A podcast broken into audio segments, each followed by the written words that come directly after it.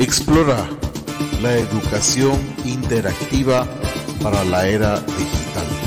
Todos los martes 11 a.m. por TV Mundo Digital, conectando la cultura latina.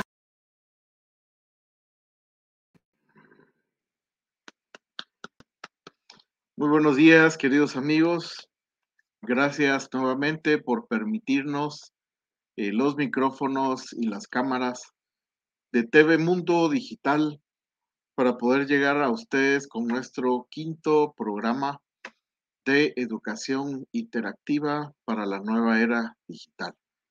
Muchas gracias a producción por tantas molestias, muchas gracias eh, Elenita, muchas gracias Eduardo.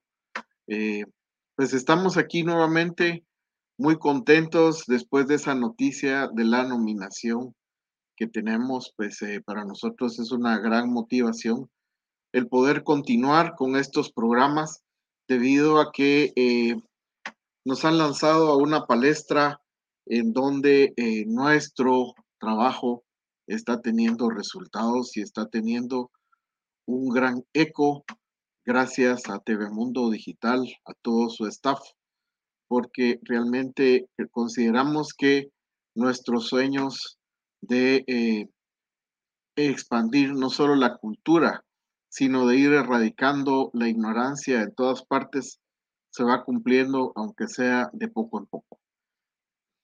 Bueno, pues eh, empezamos con nuestro programa y eh, vamos primero a responder algunas preguntas que muy gentilmente las personas nos han hecho por inbox y nos dicen mi hijo juega mucho. ¿Cómo logro que empiece a estudiar un sistema virtual como el que ustedes están proponiendo?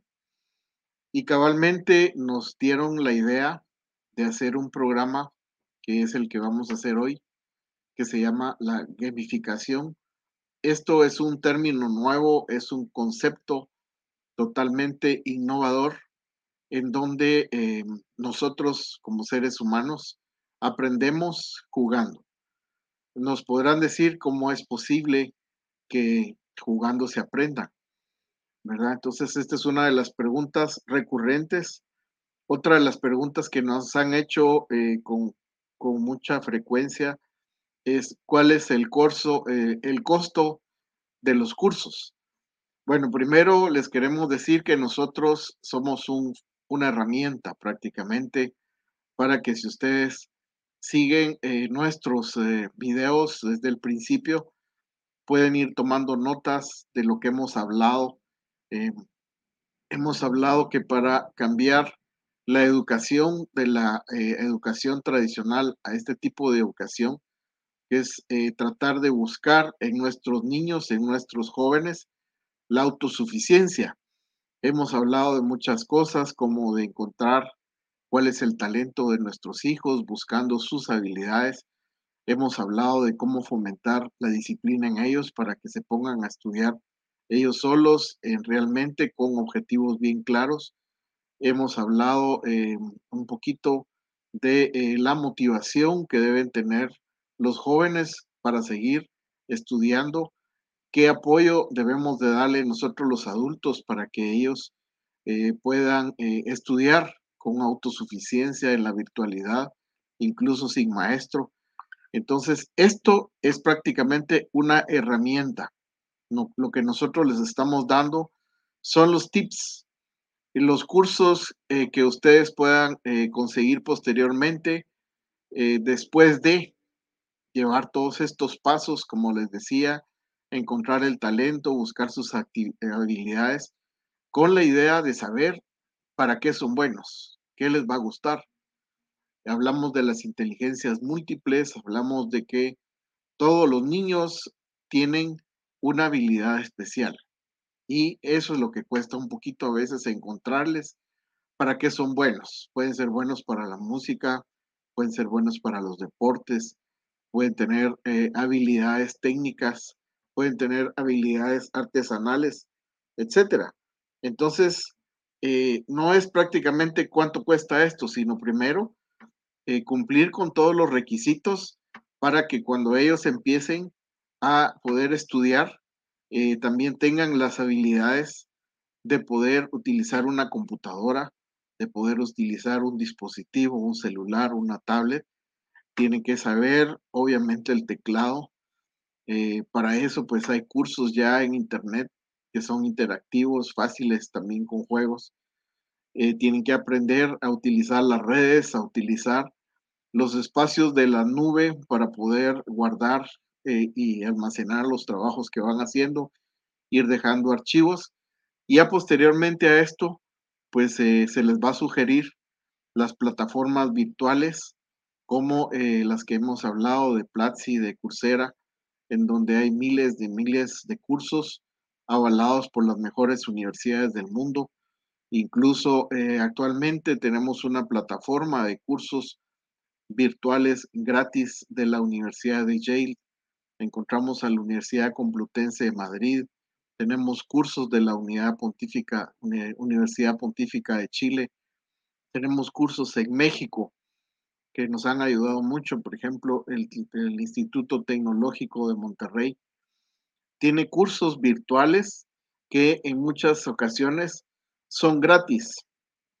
Pero si usted quiere tener una certificación para tener una ruta de eh, un pensum dirigido hacia ser profesional, pues los cursos cuestan entre 400, entre 40, perdón, y 50 dólares, euros.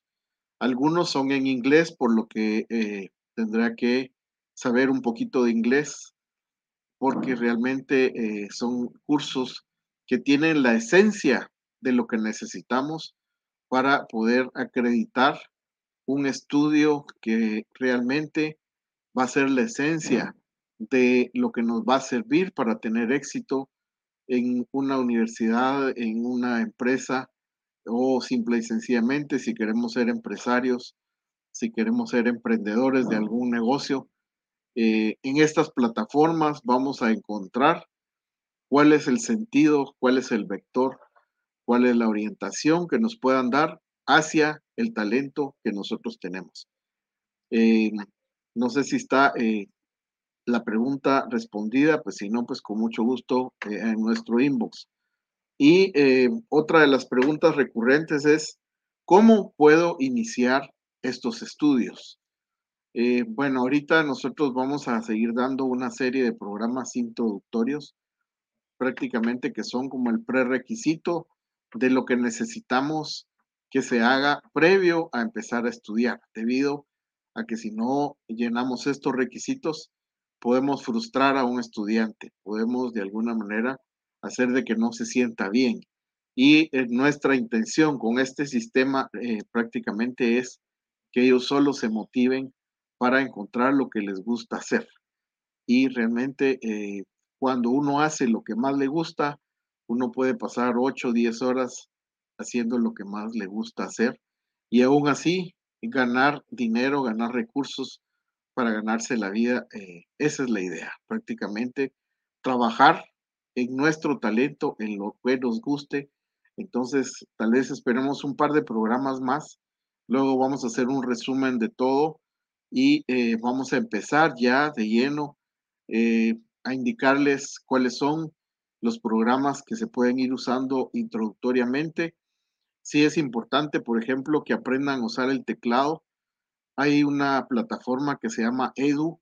En esa plataforma ustedes pueden encontrar eh, un juego virtual para poder escribir con el teclado y les va indicando en qué tecla poner el dedo eh, les va dando premios por eh, eh, la consecución y posteriormente las prácticas son de que alguien les dicte una carta y tendrán que escribir alrededor de 100, 120 palabras por minuto.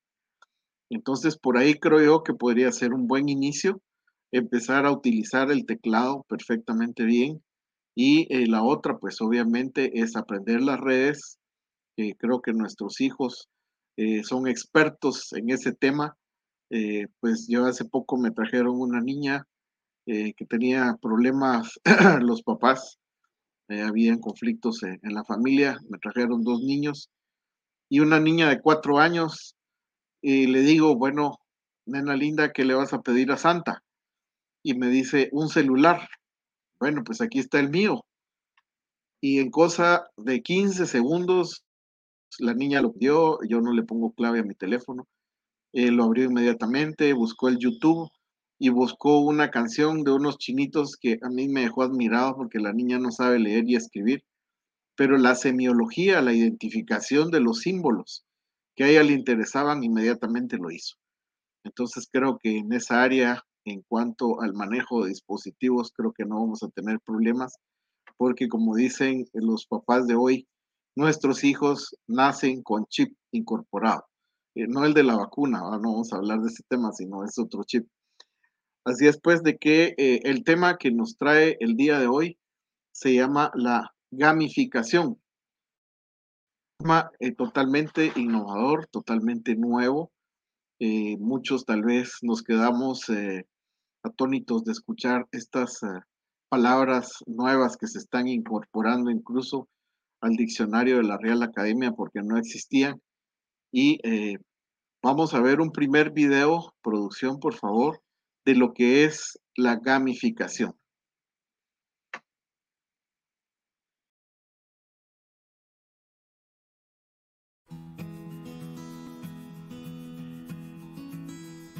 La gamificación es una técnica de aprendizaje que traslada la mecánica de los juegos al ámbito educativo profesional con el fin de conseguir mejores resultados. Hay que tener claro que no todo lo que tenga que ver con juegos es gamificar. Entre estos juegos excluimos todos aquellos que no han sido diseñados para el aprendizaje, pero que se utilizan con finalidades educativas. También es importante saber que la gamificación en educación no es estrictamente un juego, sino el uso de sus componentes en contextos no lúdicos es decir, consiste en aplicar aquellos elementos y técnicas propios del juego a un entorno formativo. La gamificación aporta una gran cantidad de beneficios en el ámbito educativo. Se ha demostrado que aumenta la motivación hacia lo que se está estudiando, mejora las habilidades de los alumnos así como algunos conocimientos, promueve la participación activa en el proceso de aprendizaje, permite aumentar la dificultad progresivamente evitando la frustración y estimula las conexiones sociales de los participantes. También cabe destacar que si hacemos un mal uso o incluso abusamos de ella, podemos conseguir una motivación pasajera,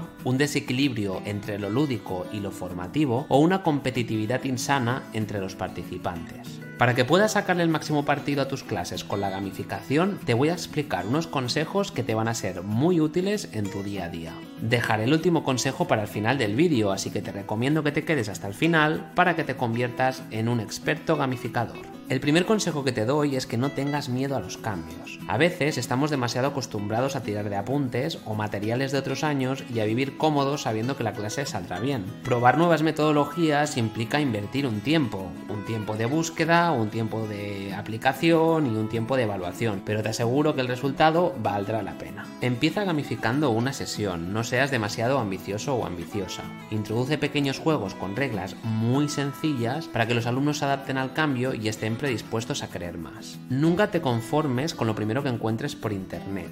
Dale una vuelta e intenta adaptar los juegos a lo que creas más conveniente para tus alumnos. Ten en cuenta que no existe una receta sobre lo que funciona y lo que no funciona en educación, así que tendrás que ir probando hasta que des en el clavo. Ten claro cuál es el objetivo de la clase. Ser más ordenados, que sean más responsables, que estudien más, que se porten bien. Después ten en cuenta la ambientación de la sesión para poder contextualizarla de la mejor manera. Lo puedes hacer a través de una narrativa que ayude a abordar esos objetivos a través de retos. También puedes preguntar al alumnado cuáles son sus inquietudes a través de un brainstorming y gamificar sobre la temática más votada. Y por último, te voy a decir el mejor consejo de todos. El consejo que definirá tu propuesta y que hará que funcione o fracase. Diviértete. Si tú disfrutas haciendo lo que haces, contagiarás a tus alumnos. Una muy buena manera de hacerlo es incluyéndote en la gamificación. Proponte un rol dentro de la dinámica y métete como uno más. Hasta aquí el vídeo sobre la gamificación. Si quieres añadir algún consejo que tú utilices o que te hayan contado, déjanoslos en los comentarios porque estaremos encantadísimos de leerte. Te dejo por la pantalla otros vídeos que pueden interesarte para que vayas a echarles un vistazo. Yo me despido por hoy y nos vemos en el próximo vídeo.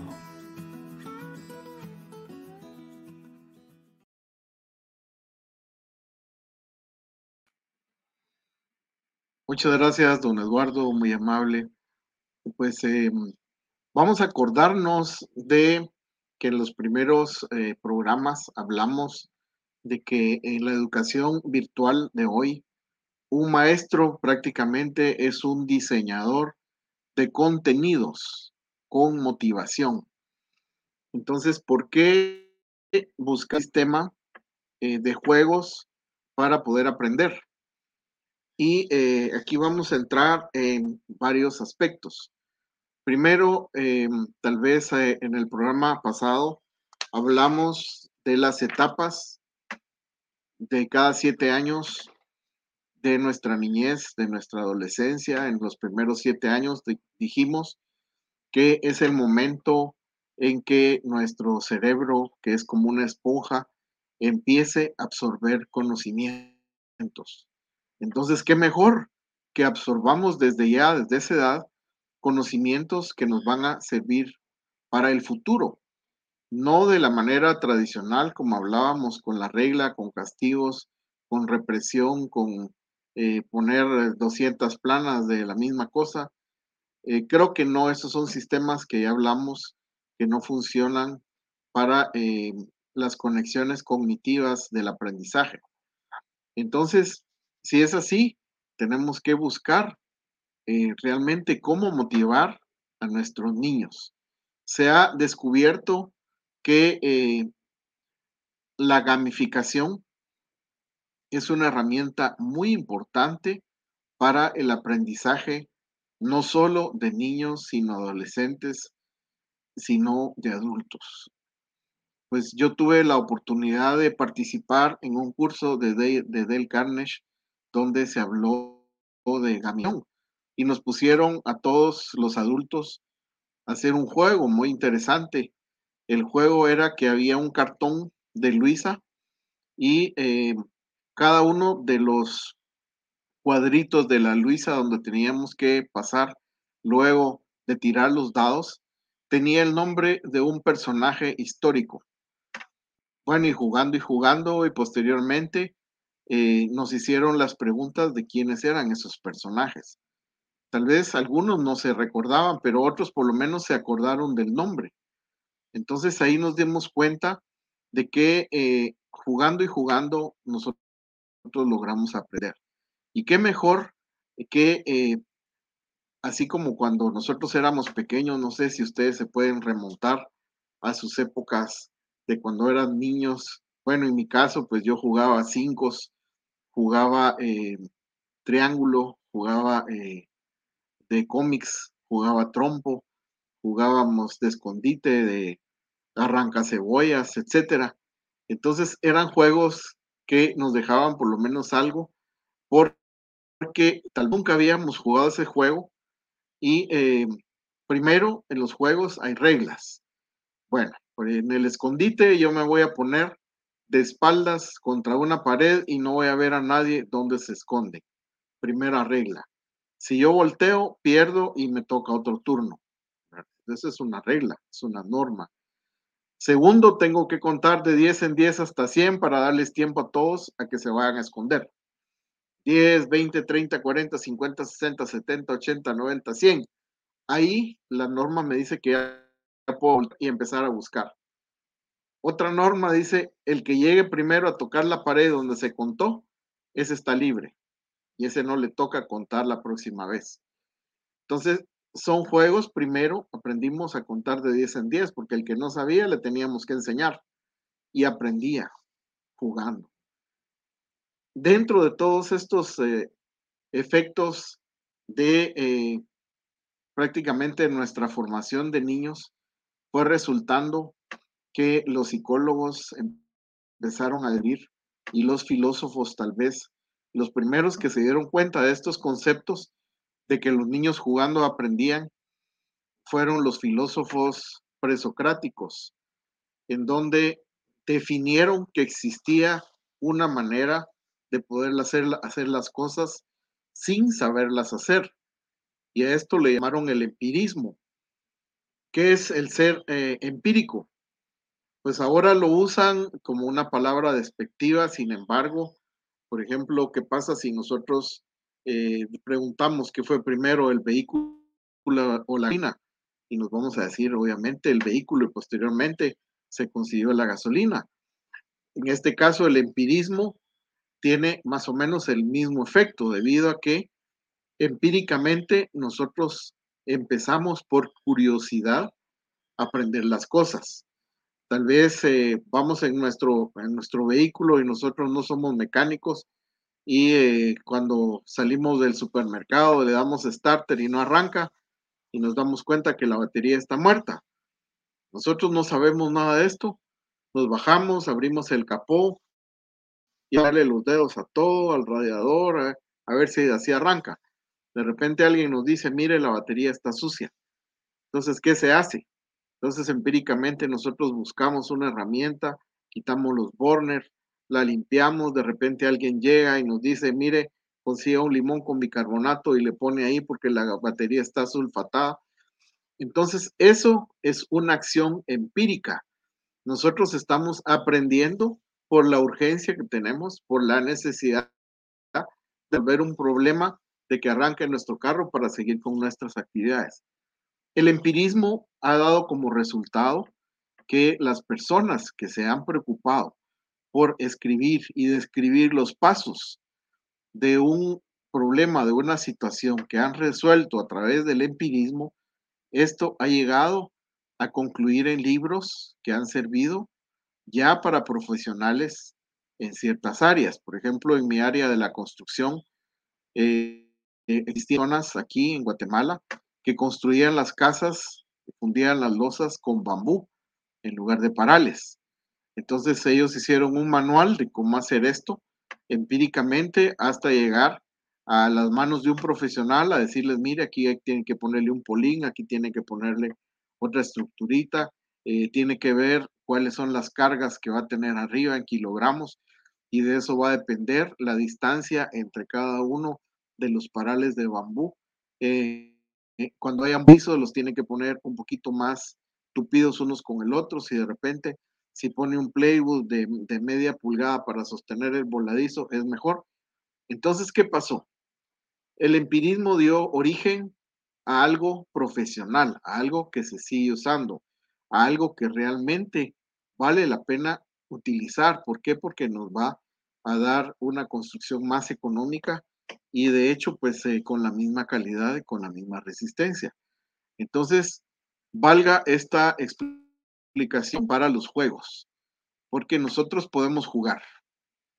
Nosotros una técnica de juegos que tenemos para enseñar eh, cuál es, eh, para los niños que quieren estudiar mecánica, cuál es el proceso de la combustión.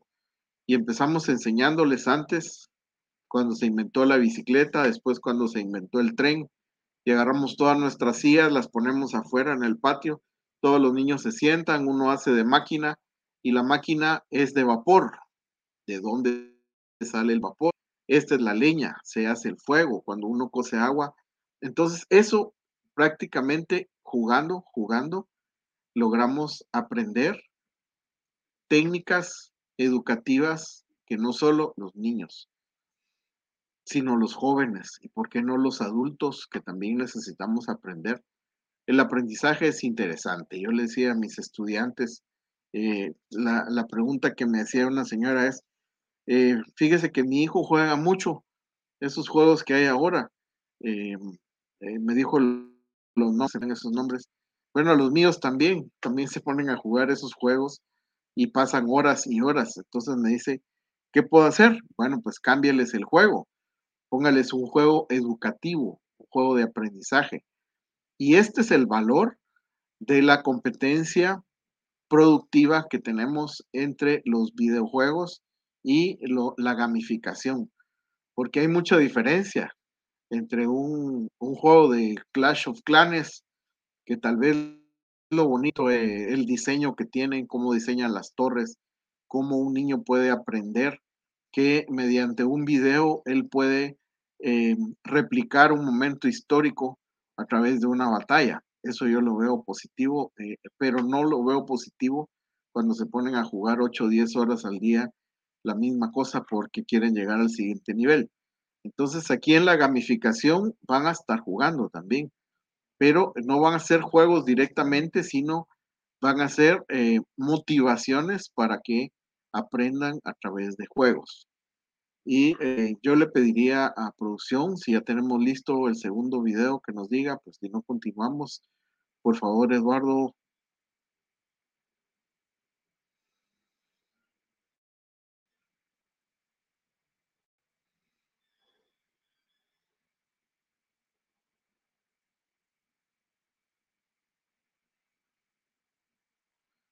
Bueno, vamos a continuar.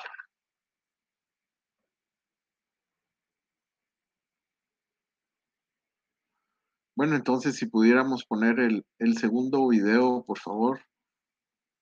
Continuamos con lo que es la gamificación.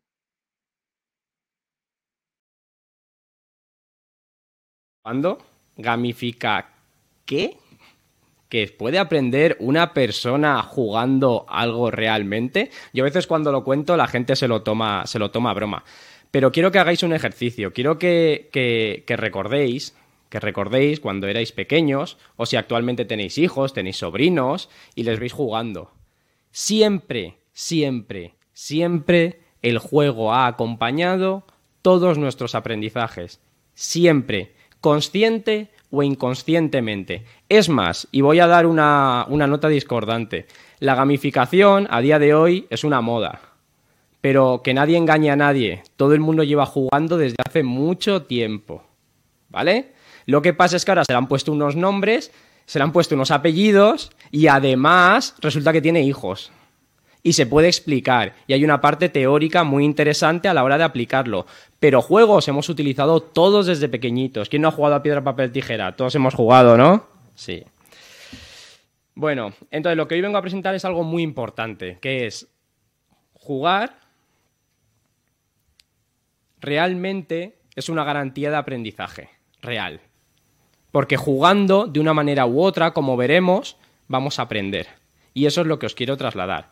Y lo más importante de todo, no perder de vista que gamificar, o como os apetezca llamarlo, gamificación, gamification, ludificación, etcétera, etcétera, sí. Pero antes de todo eso, para poder entenderlo y aplicarlo correctamente, lo primero que hay que hacer es jugar. ¿Y por qué hay que jugar a esto? Pues muy sencillo. Porque el juego es la esencia. Gamification nace de game, que es el juego. Para entender qué aporta la gamificación a un entorno de aprendizaje o de motivación, que es su objetivo, hay que entender qué cosas coge del juego y cuáles son las características del juego. Si solo escuchamos la palabra, nos la definen como el uso de mecánicas y elementos de juego en un ambiente no lúdico, decimos, ah, vale, me traigo esto y esto, lo aplico. No, error. La esencia es fundamental. Y eso es lo que hoy os quiero trasladar. En estos 45 minutos, hora de ponencia, vamos a sobrevolar muy por encima. Esto es una pequeña ventana a un mundo mucho mayor, que espero que, os pique el gusanillo lúdico y queréis profundizar poco a poco. Vamos a empezar definiendo lo que es un juego. ¿Bien?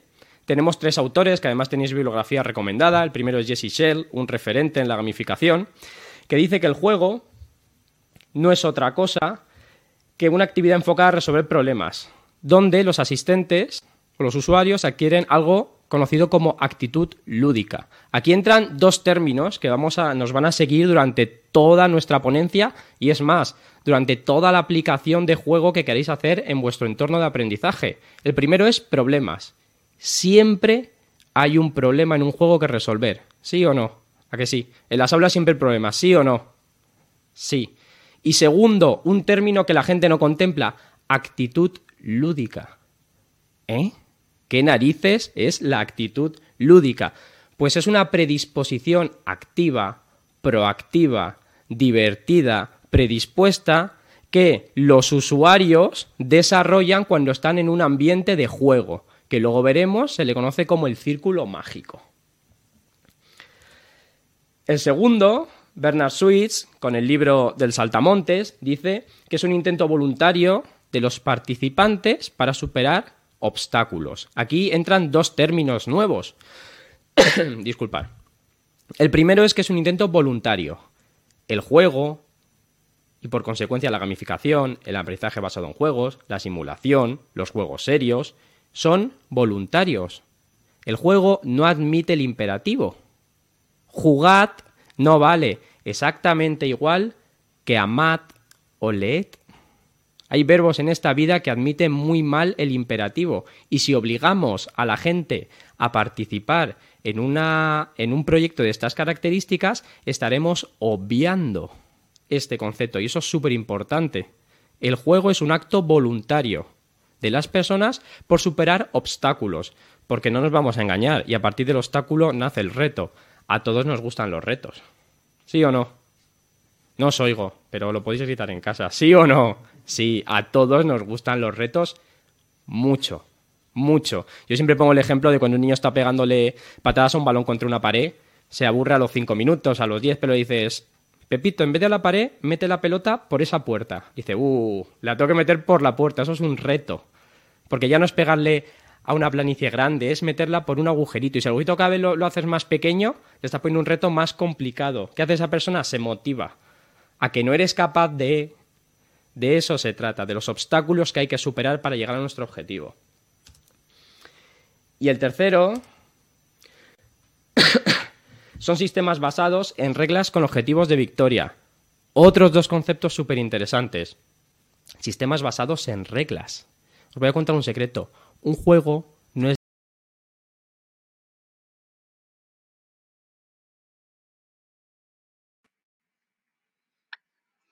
Bueno, eh, el video es eh, largo. Vamos a tal vez dividirlos en varias partes, pero aquí nosotros recibimos la, la esencia de lo que es la gamificación y nos aclaran desde el principio que este es un eh, concepto nuevo, pero bajo la técnica del empirismo de los niños cuando están experimentando un juego, un trabajo lúdico, un aprendizaje que eh, posiblemente tal vez no tengan la conciencia de que están jugando para aprender algo, ¿verdad? Yo me acuerdo de mi época de niño, hace muchos años, que nosotros jugábamos de correr carretas de madera con cojinetes, ¿verdad? Y eh, mi papá trabajaba en, en el ferrocarril de acá, y cuando yo lo visitaba, pues lo primero que hacía era, mi papi, no hay cojinetes y me llevaba a ver unos cojinetes desde los más chiquitos hasta unos enormes que tenían casi un metro de alto. Entonces yo era feliz cuando me conseguía los cuatro cojinetes para una carreta. La hacíamos de madera, agarrábamos un machete, le cortábamos un poquito a la madera hasta que llegaba al círculo del cojinete. De ahí con un toro le hacíamos el eje para hacer el timón y con una pita y poníamos los pies en la madera, una tablita, algunas veces hacíamos un sillón todo eso era aprendizaje. Estábamos aprendiendo que un poquito de la dinámica de los vehículos. Y luego, sin frenos, lanzábamos las carretas en unas bajadas pendientes de alrededor de 35, 40 grados, tal vez con, una, con un largo de un kilómetro. Y ahí pasaban muchas cosas. Ahí pasaba eh, la ley de la gravedad, nosotros las, la conocíamos a bases de, golpes porque en una curva tal vez eh, los cojinetes no daban de sí para tomar la curva y salíamos desprendidos y raspados, pero nos volvíamos a subir a la carreta hasta llegar al final. Eh, finalmente, pues había alguien ahí esperando para, para toparnos, para que llegara el, momento en que se terminaba la carrera. Eran cosas muy divertidas, pero con aprende algunos conceptos directamente, tal vez inconscientes, pero eh, entre juego y juego, pues se, logra eh, aprender muchas cosas. Eh, nos hablan también de que el juego es una actividad proactiva. ¿Por qué? Porque el juego, como dicen, tiene un círculo mágico. Este círculo mágico, los científicos lo han llamado en algún caso como la euforia.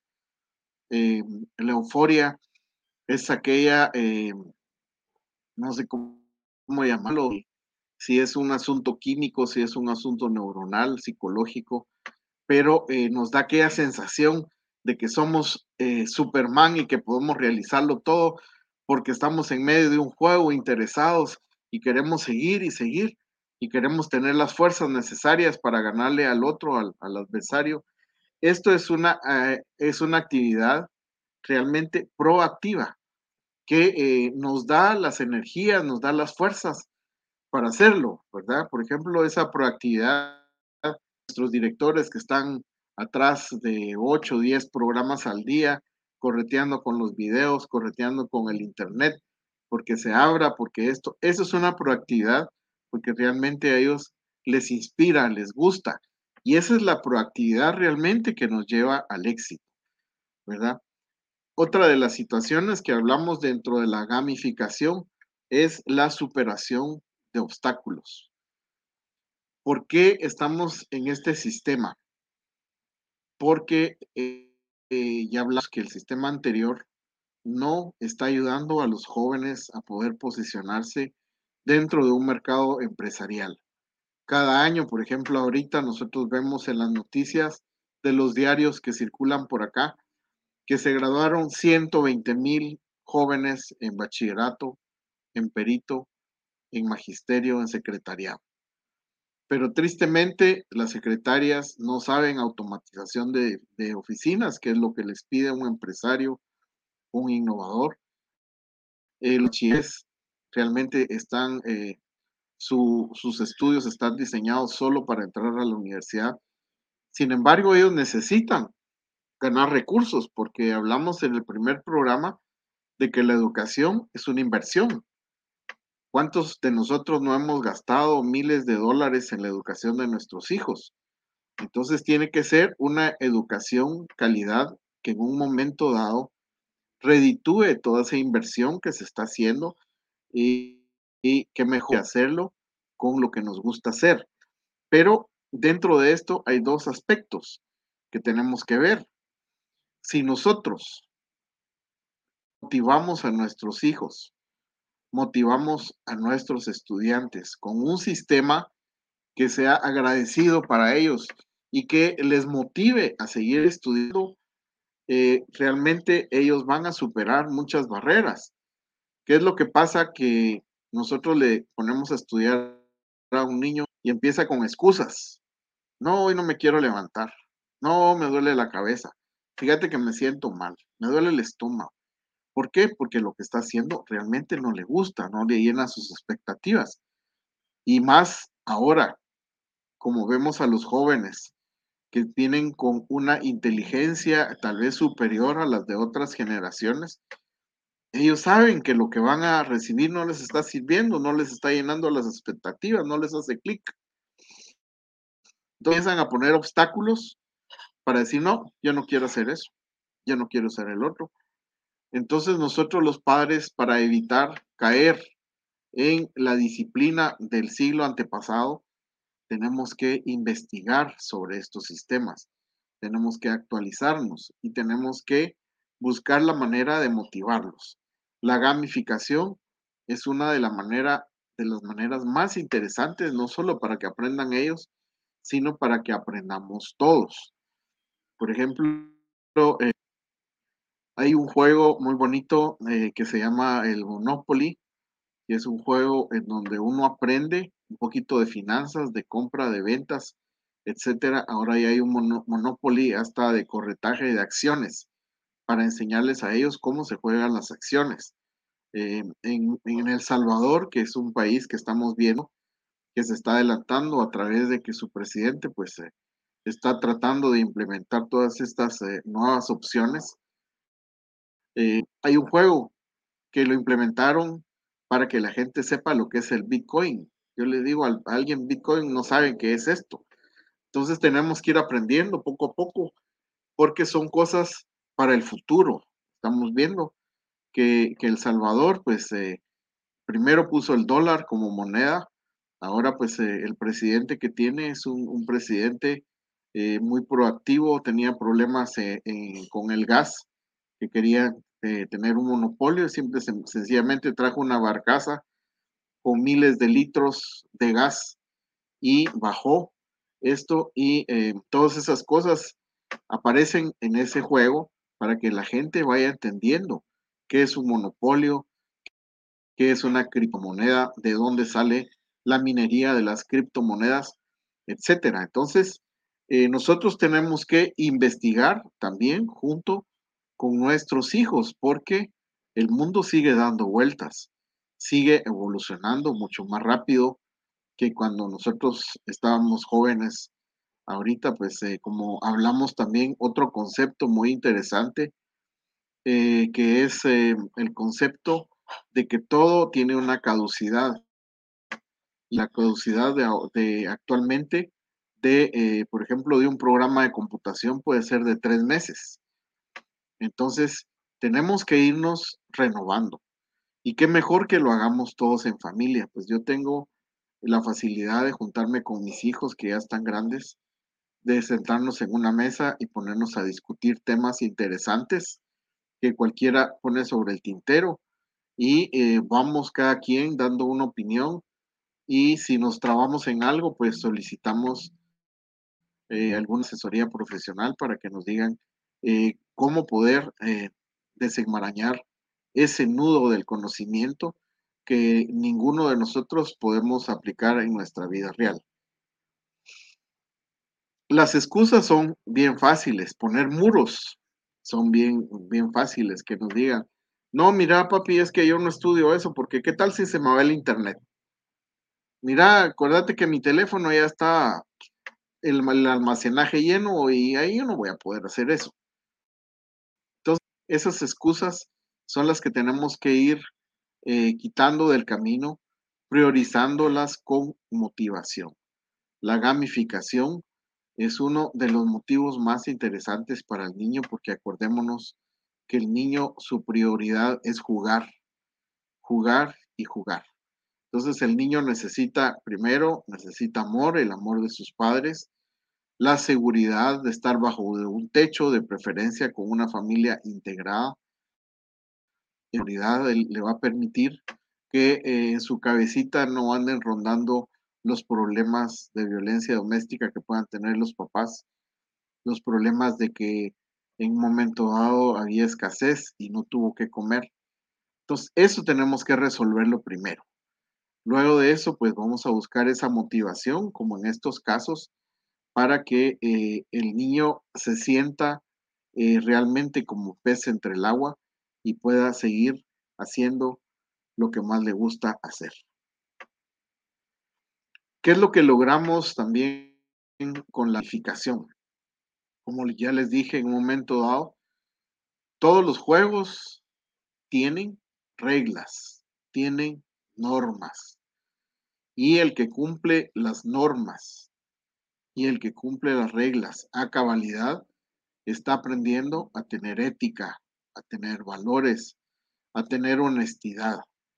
Porque si en un juego, por decirles algo, decimos, bueno, el juego va a empezar eh, con el que saque en el dado el punteo mayor. Bueno, viene algo en los dos, alguien en los dos dados sacó el 12 y otro sacó el 7 y dice, no, yo quiero empezar, yo quiero ser el primero. No, tienes que respetar las normas del juego. Como es un juego, lo van a hacer. Va, mira, te tocó en tercero, te toca tirar de tercero. Y hay que cumplir las normas porque nosotros los papás a veces somos muy alcahuetos y decimos, ay, sí, mijito, va, está bueno, pues pase usted primero. Error error porque no le estamos enseñando a respetar un interés de una norma que cuando salga a la calle lo va a tener que respetar o no va a poder tener éxito, no va a poder interrelacionarse con las demás personas porque siempre va a querer hacer lo que él quiere. Es lo, que le sucede a muchos niños que son muy consentidos, muy mimados con papi y con mami, que los dejan hacer lo que quieran. Cuando salen a la calle ¿Qué es lo que pasa? Pues se van a la cara porque afuera no van a ser tan tolerantes como fue papi, como fue mami, y les va a costar la vida, les va a costar mucho más que a las personas que están preparadas para todo.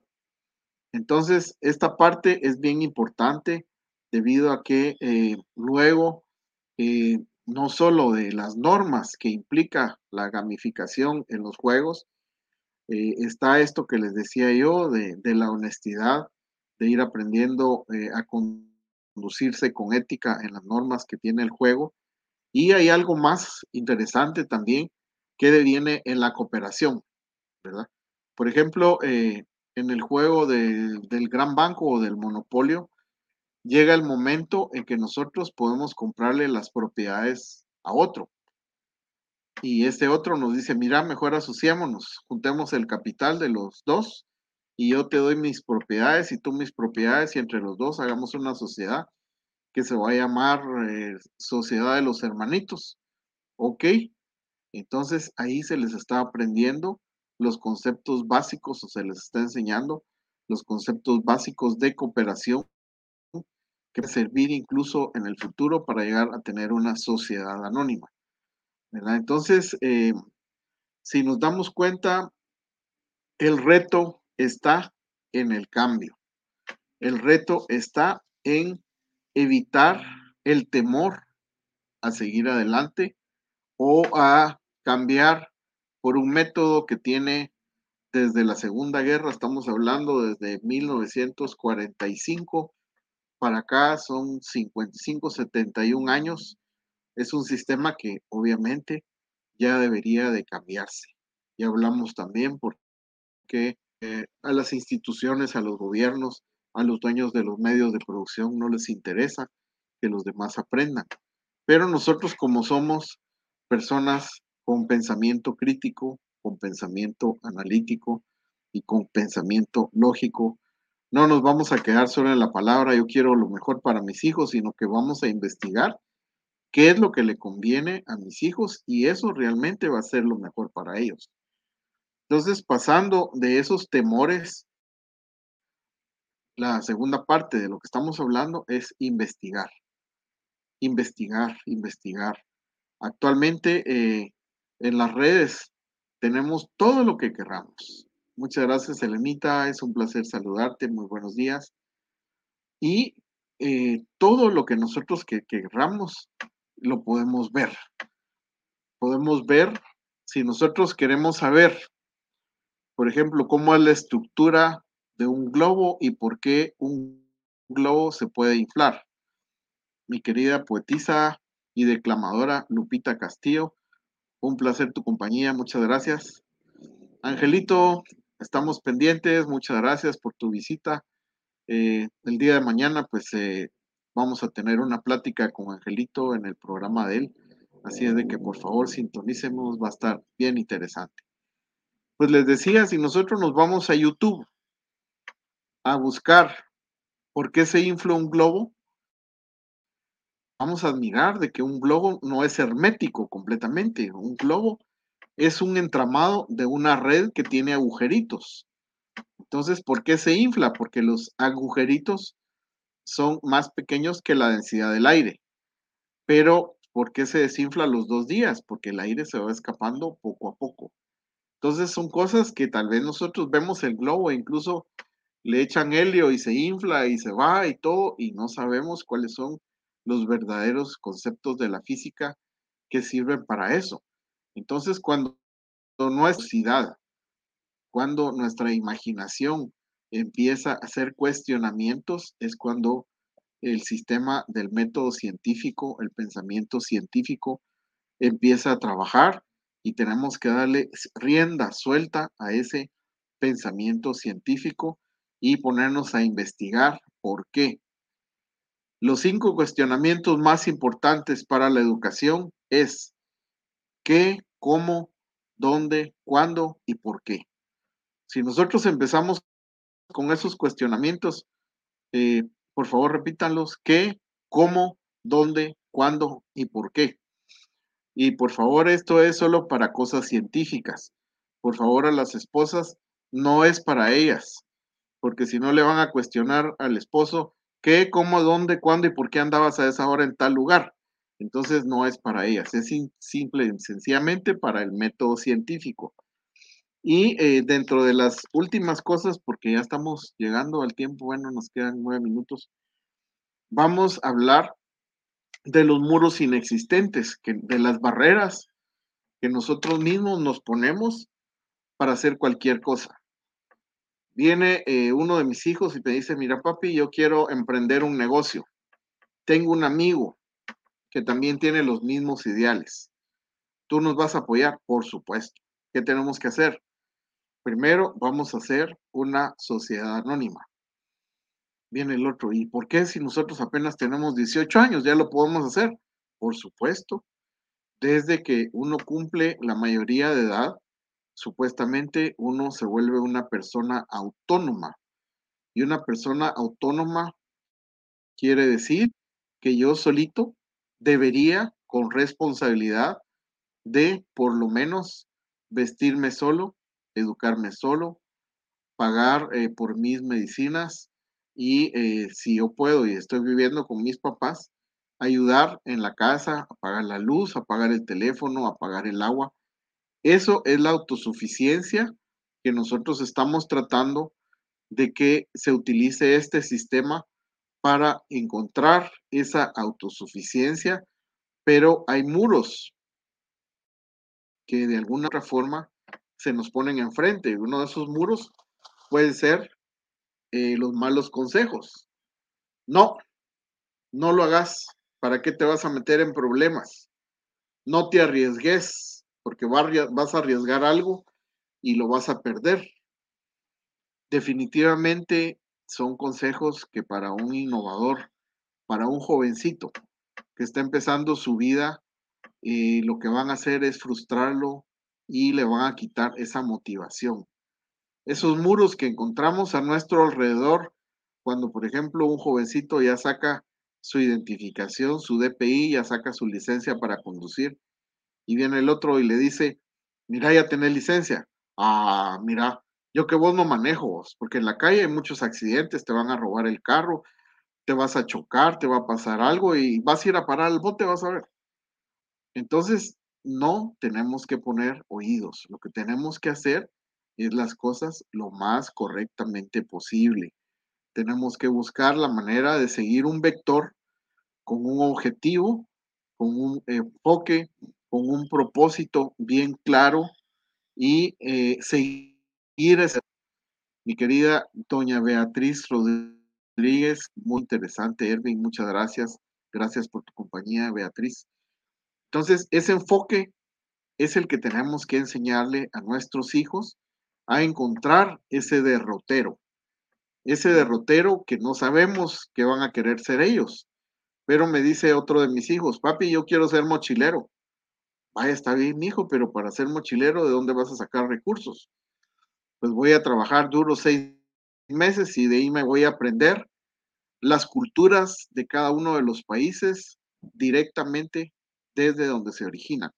Excelente, excelente, es algo que yo quisiera hacer y eh, tal vez eh, porque yo ya me metí en otro proyecto, pues estoy esperando terminar mi proyecto para poder cumplir con esos sueños, por ejemplo, de ir a conocer eh, la ruta del Renacimiento, dónde se inició, dónde terminó, ir a conocer la Capilla Sixtina, ir a conocer todas esas grandes obras que los griegos hicieron, conocer el Partenón de Atenas, conocer la ruta de un tren que sale de Milán y va a parar hasta, hasta Alemania, en donde eh, ustedes miran en todo el camino grandes obras, grandes esculturas, grandes monumentos de la época de los romanos, ¿verdad? Eh, los romanos pues tenían esa gran ventaja de que los emperadores, por ejemplo, el emperador Adriano era un gran arquitecto, yo le puse a mi hijo Andy por él, y miramos cosas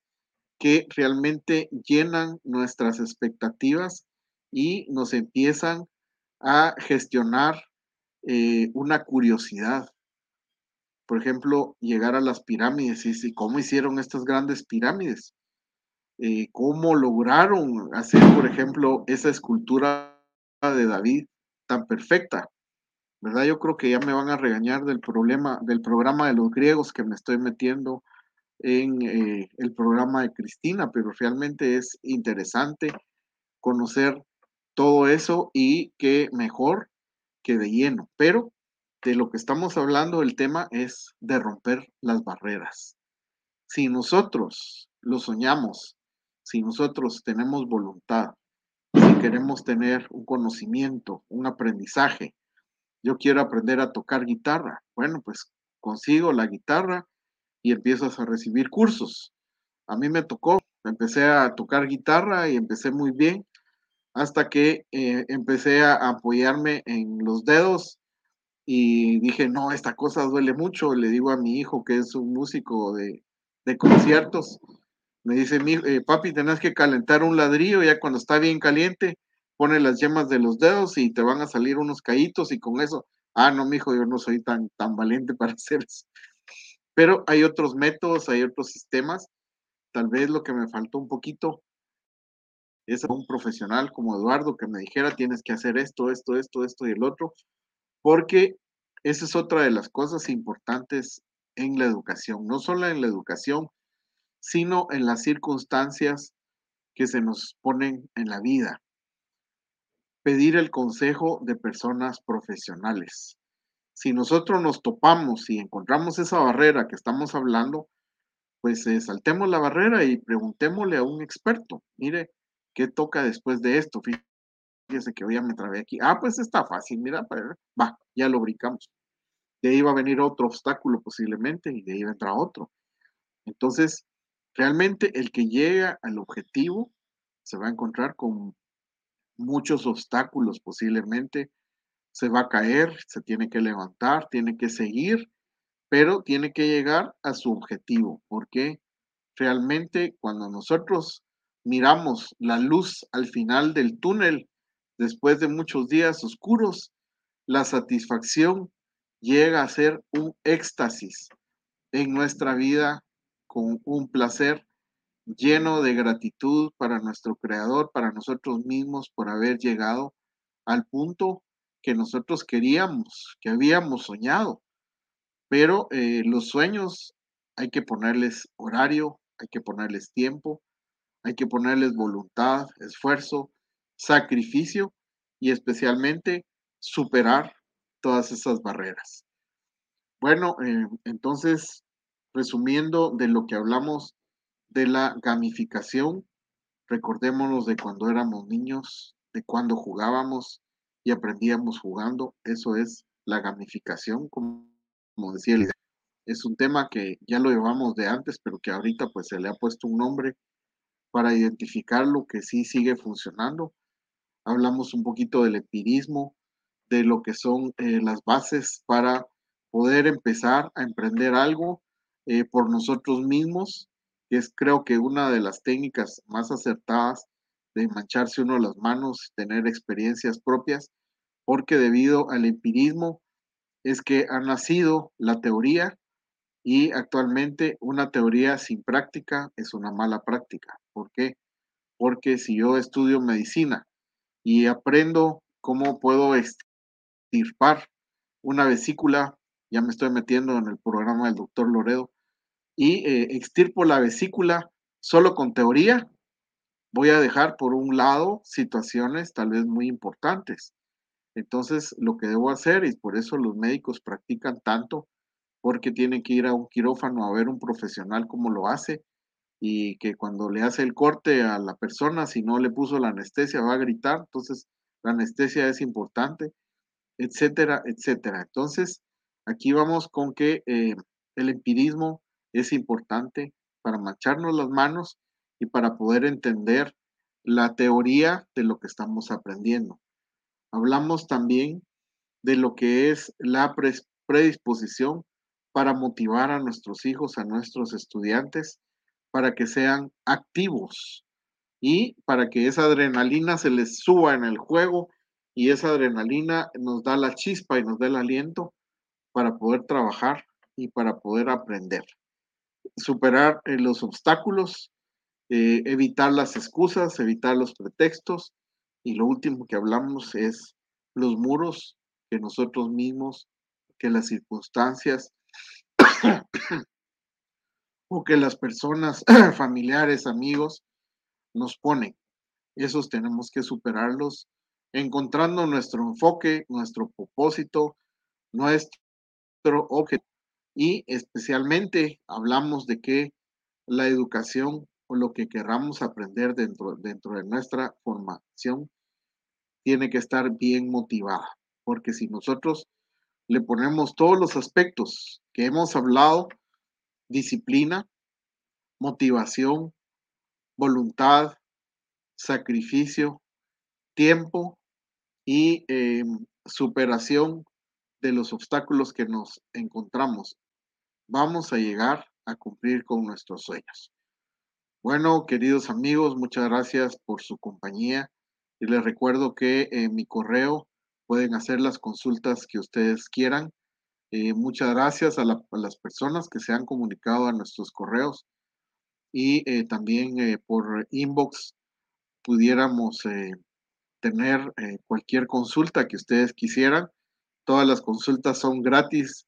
Nuestra fundación es no lucrativa y pues para mí será un placer poderle resolver las dudas que quieran. Mi correo es el que está poniendo Eduardo. Muchas gracias por tu eficiencia, Eduardo.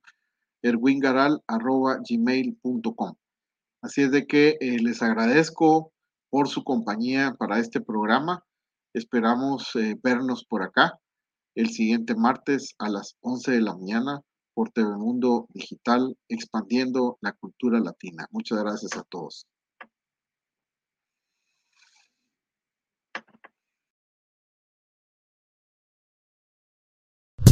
TV Mundo Digital en vivo por YouTube Live, Facebook Live, conectando la cultura latina al mundo.